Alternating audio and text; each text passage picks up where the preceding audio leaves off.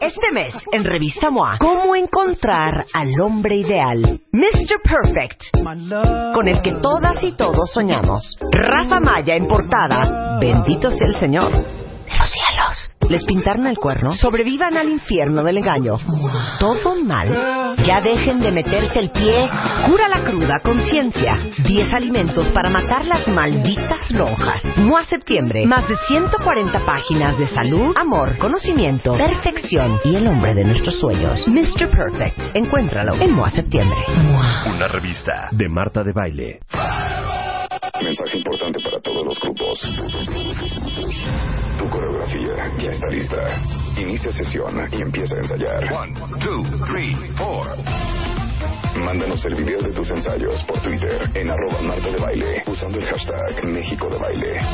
Y ponte de baile con Marta este 4 de octubre en el Monumento a la Revolución. Ven y baila con nosotros. Décimo aniversario, solo por W Radio.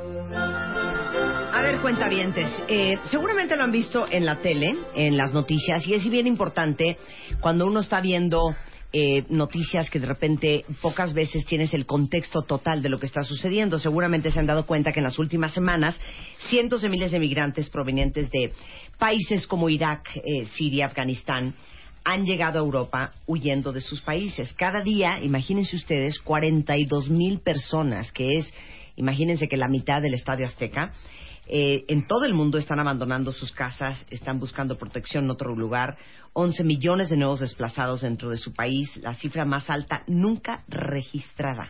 Y por eso trajimos a Jacobo Dayan para que nos dé contexto de qué está pasando y por qué hay esta crisis migratoria en Europa y cuál es el principio de esta historia. Ahora sí ya nos vamos a callar. Bueno, primero lo, Como no voy a hablar, ¿eh? Nada. Ya, va- ya me Lo imagino juro. que va a ser como sketch de Chespirito esto. Cero, cero, no voy a hablar. Ya, va. Bueno, lo primero es tratar de ponerle las palabras correctas. Se está hablando de crisis migratoria, no es una crisis migratoria, es una crisis de refugiados. ¿Cuál es la diferencia? El migrante sale de su país buscando mejores condiciones de vida, emple- mejor empleo, jun- reunirse con su familia. Entonces escapa o sale de su país más bien por pobreza, por marginación, por falta de empleo. Buscando- Voluntariamente sale buscando mejores condiciones de vida. El refugiado sale perseguido, sale en conflictos de guerra, sale por violencia. Es decir, el refugiado se ve obligado a salir y el migrante decide salir. Ahora, ¿qué diferencia hace aparte de el origen? El refugiado no puede regresar porque si regresa su vida corre peligro. Y entonces hay, hay un, en- a nivel mundial, en el derecho internacional, convenios para la protección de estas personas. Es decir, yo salgo porque hay guerra, yo salgo porque hay conflicto, yo salgo porque están persiguiendo a mi grupo religioso, a mi grupo étnico, a mi grupo, lo que sea, y necesito protección. Entonces, el refugiado hay una obligación de darle asilo y refugio. El migrante, cada país establece sus propias reglas administrativas para ver a cuántas personas deja entrar. Los mexicanos que van a buscar empleo a los Estados Unidos, pues Estados Unidos tiene un- su política que nos puede gustar o no, a mí no me gusta, para dejar entrar a algunos, deportar a otros. No están escapando todos de violencia. Ojo, de México empiezan a salir muchos eh, eh, mexicanos por violencia de su lugar de origen. Entonces hay una diferencia entre migrante y refugiado. De hecho, al refugiado no se le puede denegar el acceso a No. un país. Porque entonces, si, lo- si tú lo deportas, lo estás regresando a, su- a una zona de guerra. Ahora, la crisis que hoy se da es una crisis medianamente hipócrita. Porque el conflicto en Siria empezó hace casi ya ver, cuatro años. ¿Quiénes son los países involucrados en este, digamos, ¿En esta nueva? crisis, este, migración de refugiados? Bueno, hay dos. Primero, las escenas que empezaron a llegar al mundo son las de balsas en el Mediterráneo, tratando de llegar a Italia. ¿Sí? Esas las veíamos eh, abarrotadas de personas, venían de África, del norte, sobre todo de Libia, y del África subsahariana, de países como la República Democrática del Congo, de la República Centroafricana, de países en conflicto Nigeria, Somalia. de países en conflicto que buscan llegar a Europa. Esas son las primeras. Y lo que revienta esta nueva crisis es la gente que está llegando de Irak y Siria a Europa. Ahora, es una crisis que se da a través de los medios de comunicación y de que esto está llegando a Europa. El conflicto en Siria arrancó hace cuatro años y medio, casi cinco. Y hay, la mitad de los sirios están desplazados o refugiados. Pero ¿en dónde están? O dentro de su país, o los que han podido salir están en Jordania, en Líbano, en Turquía, y ahí nadie, nadie gritó, nadie se escandalizó. Y hay cientos de miles, millones de personas en campos de refugiados en Jordania, Líbano y Turquía, que son los países vecinos. Ahí no se hace crisis. Nada más llegan a Grecia, llegan a Europa y entonces sí el mundo dice, ¿qué pasó? ¿Qué pasó? Ustedes son del Medio Oriente, ustedes quédense allá, no nos, ven- no nos avienten su bronca.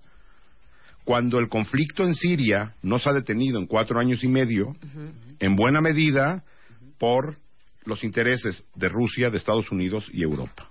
Es decir, a partir de la primavera árabe, que se da hace cuatro años, cinco años, en varios países se levanta la gente harta de la represión, harta de la marginación, sobre todo jóvenes. Se da en Túnez, se da en Libia, se da en, Egipto, importantemente en Siria. Inicia un movimiento, una guerra civil en Siria, tratando de derrocar al régimen de Assad, el presidente. Al presidente lo respalda Irán y Rusia, para que se quede.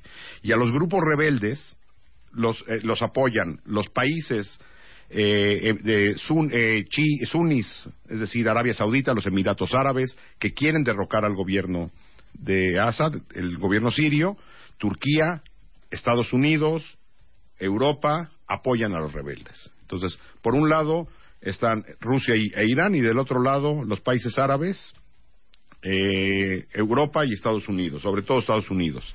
Entonces es un conflicto que ninguno de los dos bandos cede. En algunos momentos va ganando uno, le inyecta armas y apoyo el otro, se desbalancea y vuelve de regreso.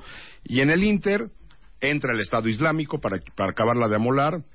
Y entonces ya hay una serie de, de- de grupos que han hecho de Siria un una guerra brutal, la guerra civil más, más brutal, más, más fuerte de las últimas décadas. y la gente sale. Si ustedes están viendo las noticias, se darán cuenta que eh, la mayoría de los refugiados son sirios. De hecho, el 65% de, de los que están buscando asilo en otros países son de Siria. De esos que vemos en la crisis actual, porque continúa el flujo en el Mediterráneo de personas de África. Ahora, ¿qué pasó en estas últimas semanas? Que de empezarse a ir a Turquía y a Líbano y a Jordania, empezaron a agarrar para Italia y empezaron a agarrar para Grecia y están pidiendo asilo en Francia. Bueno, lo que pasa es de que esto empieza a desbordarse. Es decir, cada vez más sirios están saliendo de su país. Al inicio, imagínense que empieza una guerra aquí en México. Lo primero que hace, bueno, pues el que se puede ir o decide irse se va, el que no se desplaza dentro del mismo país. Y eso lo vemos en México. Tenemos varias zonas en el país con mucha violencia y hay cientos de miles de personas que han decidido cambiar de residencia dentro del país. Claro. Cuando la violencia se generaliza, buscas salir del país, inicialmente a los países cercanos. Y después, cuando la crisis continúa, lo que ya haces es buscar un nuevo proyecto de vida. Cuando tú sales de tu, de tu país por violencia, sales esperando volver. Sí, claro. De hecho, hay una declaración de un niño sirio que le preguntan que por qué quiere ir a Europa. Y él dice, no, yo lo que quiero es regresar a mi país. Pero pues mientras no haya guerra, mientras, haya, haya guerra, cuando la guerra se prolonga, empiezas a tomar decisiones de, bueno, ya tengo que hacer mi vida en otro lado.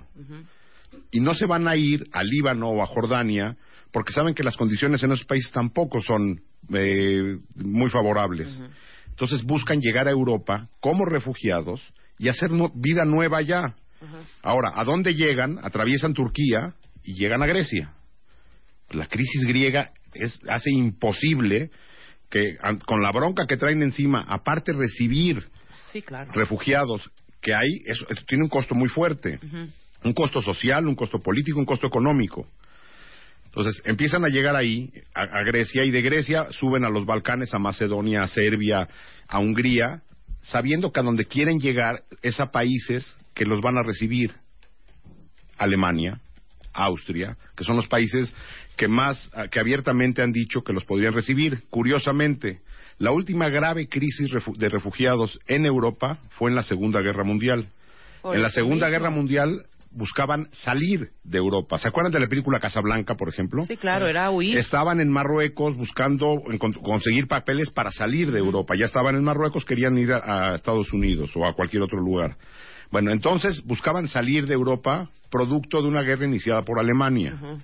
Hoy, hoy los refugiados están buscando llegar a Europa, no salir de Europa, llegar a Europa y llegar a Alemania.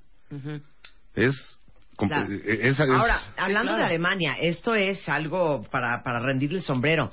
Se calcula que para finales de este año, cuentavientes, Alemania habrá recibido 800 mil refugiados. O sea, fue el primero en suspender este protocolo de Dublín. Sí, ahora es muy difícil que reciba 800 mil porque no hay manera. El problema no es dar refugio, el problema es integrar. Es decir, una cosa es que tú en una emergencia llegues a mi casa y otra cosa es que hagas de tu vida a partir de ahí. O sea, yo te puedo recibir y la, la bronca Me- es cómo te integras, cómo consigues empleo, cómo hablas el idioma, Claro. cómo te integras a la sociedad. No es nada fácil. Van a estar llegando, digo, a, a- a hoy se habla de 200 mil personas que ya están en Europa buscando refugio. Ahora, las cifras que tenemos hoy en el mundo por conflictos armados, ya sea en África, en Medio Oriente, persecución en el sureste asiático o centroamericanos que atraviesan nuestro territorio, no todos buscando empleo, muchos escapando de la violencia, es decir, muchos son- deberían ser tratados esto como crisis refugiados, se habla de que hay cerca de 60 millones de personas en el mundo hoy eh, buscando refugio, de los cuales 20 millones son refugiados, 38 millones son personas que están desplazadas dentro de su territorio y cerca de 2 millones de personas ya buscando asilo definitivo en algún lugar. Bueno, hay, de hecho, ubican ustedes este portal que se llama Airbnb, que es esta página de renta de casas. Bueno, los alemanes se han inscrito voluntariamente para recibir a refugiados en sus casas. Y equipos como, por ejemplo, el Bayern Múnich, eh, Borussia Dortmund han abierto fondos de recaudación para ayudar a los refugiados. Y esto que les decía del tratado de- del protocolo de De Dublín, Dublín. es este protocolo eh, lo que establece es que el primer país al que llegan los refugiados cuando ingresan a Europa es el encargado de procesar su asilo y tramitar todo el procedimiento legal este, para, los, para que los migrantes se integren legalmente a esa sociedad. Y la verdad es que Alemania lleva la, la- la delantera. Bueno, Porque lo- Inglaterra dijo que ellos no van a recibir a más de mil refugiados y los ciudadanos, junto con algunas instituciones, están creando un programa para recibir a más refugiados. Hasta el momento se han inscrito 2.500 voluntarios, pero oficialmente Inglaterra dijo no más de mil y se calcula que Alemania va a recibir 800 A ver, ahí te va. Bueno, ¿te acuerdas cuando recibieron a todo Turquía, los alemanes? Bueno, no, una buena, hay muchos Sí, turcos. muchos turcos. Ahora, ojo, hay- eh, Europa se la pasa predicando moral por todo el mundo, diciendo cuál es el, el deber ser y los derechos humanos y todo. Eso sí, cuando les toca a ellos, queremos ver de qué tamaño es su compromiso. Estuve buscando, ahí te van estas cifras que son de espanto. Comparado con el- la capacidad económica del país Sí. y la carga de los refugiados que ya tienen, ¿cuál es el país que tiene una proporción mayor? Es decir, que le cuesta más trabajo absorber refugiados. Sí. Es decir, ¿cuánto le costaría a Alemania, del tamaño de su economía, recibir 20 mil, 30 mil o a Inglaterra o a. España? Bueno, los países con mayor carga de refugiados en relación a su Producto Interno Bruto son Etiopía, es decir, que los etíopes se frieguen. Sí, claro. Sí, Inglaterra no. Pakistán, Chad, Kenia, República Democrática del Congo, Afganistán, Sudán del Sur, Camerún, Nigeria, Bangladesh, Burundi, Líbano, Irán, Jordania y Ruanda. En su mayoría países pobres. Ah, o sea, aparece en esta lista Bueno. eh, eh, España, Italia, Gran las Bretaña, grandes Dinamarca. gran- Venezuela ahorita está recibiendo sirios. Hay una O sea, relación está cercana. colombianos, Claro, pero está recibiendo recibiendo- sirios. Bueno, ah, y ahí te van las nuestras, en México. Nosotros, entre México y Estados Unidos, en un proyecto, un plan que hay que se llama Frontera Sur, estamos presionando de manera, de manera muy violenta la frontera hacia el sur para que no lleguen los centroamericanos a Estados Unidos. En cifras recientes, un millón de personas que vienen de Centroamérica han sido detenidas entre México y Estados Unidos en los últimos cinco años. Un millón de personas. Y tan solo en cuatro años hemos deportado 130 mil menores de edad de regreso. Es decir, tampoco nosotros en México tenemos una política de refugio. Muchos de los centroamericanos que llegan tratan de llegar a Estados Unidos para buscar trabajo, pero países. muchos están saliendo por violencia. Claro. Entonces, cuando se dice tendríamos que recibir en México sirios, sí, hay un proyecto de la Ibero, por ejemplo, que quiere recibir a 30 estudiantes sirios en México. Sí. La pregunta es, ¿y, ¿y por qué no empezamos con los de aquí mismo, no? Con los refugiados centroamericanos. Claro. Pero eso sí, nosotros nos damos baños de pureza diciendo que México es un país de refugio. Tampoco lo es. Claro. ¿sí? Europa, pues no lo está haciendo, más que Alemania, Austria, Francia ya dijo que sí. Y lo que se está tratando de hacer en la Unión Europea es un acuerdo poniéndole cuotas a cada país de toda la Unión Europea de cuántas personas tiene que recibir. Y por ahí hay países que están diciendo, oigan, ¿habría manera de que yo no reciba y pague a otro país para que reciba a los que me tocan a mí? Nada más vean qué hipocresía. Bueno, U- Pero Polonia dijo que no hay manera. Hungría dijo que de hecho la policía cerró la estación de trenes de Budapest y dejaron a miles de sirios que iban rumbo a Alemania botados en la calle. Pero ya no se acuerdan los húngaros que ellos salieron buscando refugio en los 50 y 60 en Alemania y se les recibió. Claro. Los polacos salieron en la- durante la. Segunda Guerra Mundial y se les ya eso se les olvida rápido. Eslovaquia, Y que se fregue quién, que se friegue quién, que se friegue Jordania, que se friegue el Líbano. que se friegue, oye, Alemania, Turquía, Francia.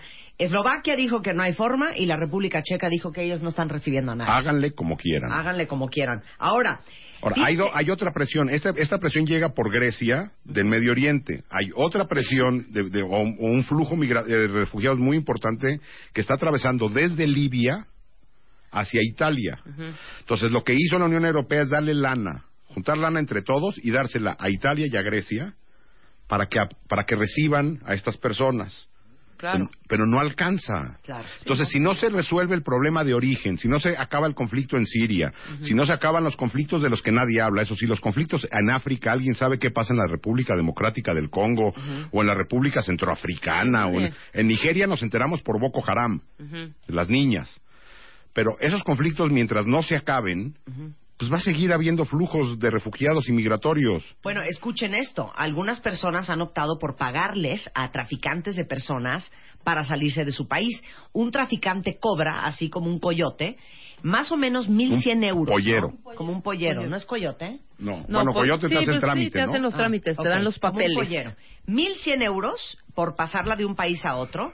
Y por pasarla a través del Mediterráneo cobran entre 2.500 y 4.500 euros sin la garantía De que de pasen. que lleguen vivos. Entonces Por pregu- eso, preguntabas por qué hasta, por- o sea, por qué no llegan todos para allá, pues porque no todos tienen para pagar eso Claro. tampoco. La foto, la foto de este niño sirio eh, que aparece sin vida en las orillas de un mar en Turquía dio la vuelta al mundo y fue un ejemplo impresionante del riesgo que están corriendo estos refugiados. Y además no es el primer niño. Van como once mil y pico de, de muertes de chavitos igual encontrados Han en el agua. Y aparecieron en, en 3.500 Viena un camión con 71, Con 71, refugiados muertos dentro del O sea, camión. esta foto dio la vuelta, pero no sé por qué ¿Por hasta qué? ahora, porque han habido Pues porque chavitos muertos hace Sí, pero es una, foto, este es una foto muy violenta, se Muy le puso violenta. rostro. Sí. Igual, por ejemplo, eso ocurre en todos lados. Eh, los nor- normalistas desaparecidos de Ayotzinapa le dieron carne, le dieron rostro, le dieron nombre a los 25 mil desaparecidos de nuestro país. Sí, claro. Esa foto de ese niño sirio le da, le da rostro y, le- y- y- y cuenta una historia de cientos de miles de millones de personas. Miren, el... Pero esa foto lo que encuera es encuera la hipocresía de los grandes poderes. Sí, claro. Porque hoy se preocupan por una guerra que ellos mismos están alimentando. Claro. Aquí hace una muy buena pregunta eh, Gisela Jeep. ¿La economía mexicana puede sostener refugiados? Pues una México es el país número 13 del mundo. Pregunto si Etiopía puede recibir, si Líbano puede recibir, que está en guerra, que, no prácticamente en guerra, si Kenia puede recibir, la pregunta es si México puede recibir. Nadie está diciendo que México si tenga que recibir. Es un país de dos millones de kilómetros cuadrados, la treceava o catorceava economía del mundo, 120 millones de mexicanos. ¿No podemos recibir 10 mil personas? Por favor. Claro. Fíjense bien, hay un, hay un, eh, hay un hombre que se llama Naguib Sawiris. Él es el hombre más rico de todo Egipto. Y dice que él quiere comprar una isla, ya sea en Grecia o en Italia, y utilizarla como colonia para los refugiados sirios. Y dijo que él quisiera construir refugios temporales y a lo mejor casas y escuelas y hospitales y que si en algún día las cosas mejoran en Siria, la gente pueda regresar a su país. Pero que él está dispuesto a invertir un buen porcentaje de su fortuna, que está valuada en 2.7 mil millones de euros, tiene un emporio de telecomunicaciones impresionante en Egipto, para comprar una isla y ese es un proyecto que se está discutiendo ahorita de pues apoyamos a este hombre y le vendemos un pedazo de Grecia o de Pues yo le Italia. tengo una mala noticia al señor Sagüido, ¿cómo se llama? Sí. No le va a alcanzar, no le va a alcanzar su lana, porque mientras no se resuelvan los conflictos armados, esto va a seguir creciendo y creciendo y creciendo.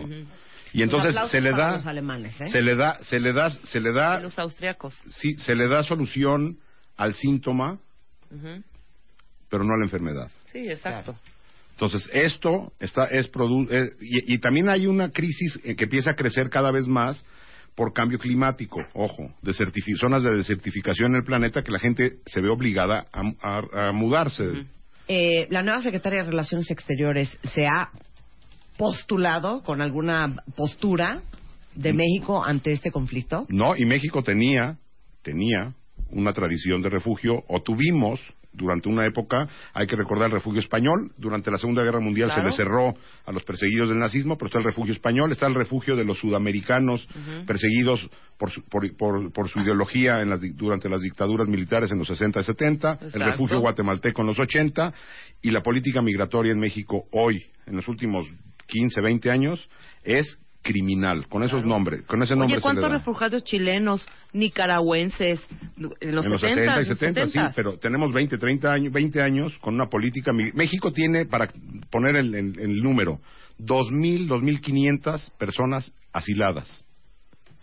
Es nada. Es nada. Nada.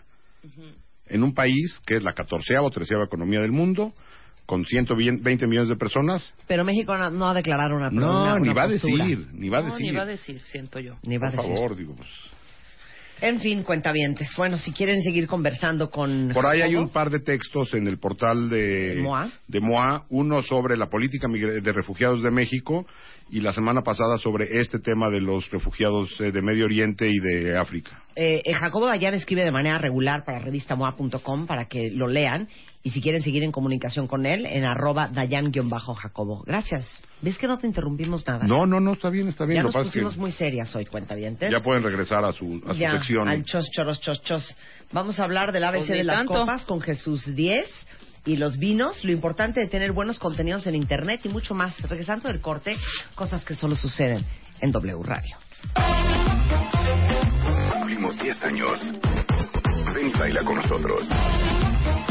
Este 4 de octubre en el Monumento a la Revolución. Ensaya tu coreografía, ensaya tu coreografía. One, two, three, four. México se pone de baile con Marta. Décimo aniversario. Solo por W Radio. Este mes, en Revista MOA, ¿cómo encontrar al hombre ideal? Mr. Perfect, con el que todas y todos soñamos. Rafa Maya en portada. Bendito sea el Señor. De los cielos. ¿Les pintaron el cuerno? Sobrevivan al infierno del engaño. ¿Todo mal? Ya dejen de meterse el pie. Cura la cruda conciencia. 10 alimentos para matar las malditas lonjas. MOA Septiembre. Más de 140 páginas de salud, amor, conocimiento, perfección y el hombre de nuestros sueños. Mr. Perfect. Encuéntralo en MOA Septiembre. Una revista de Marta de Baile.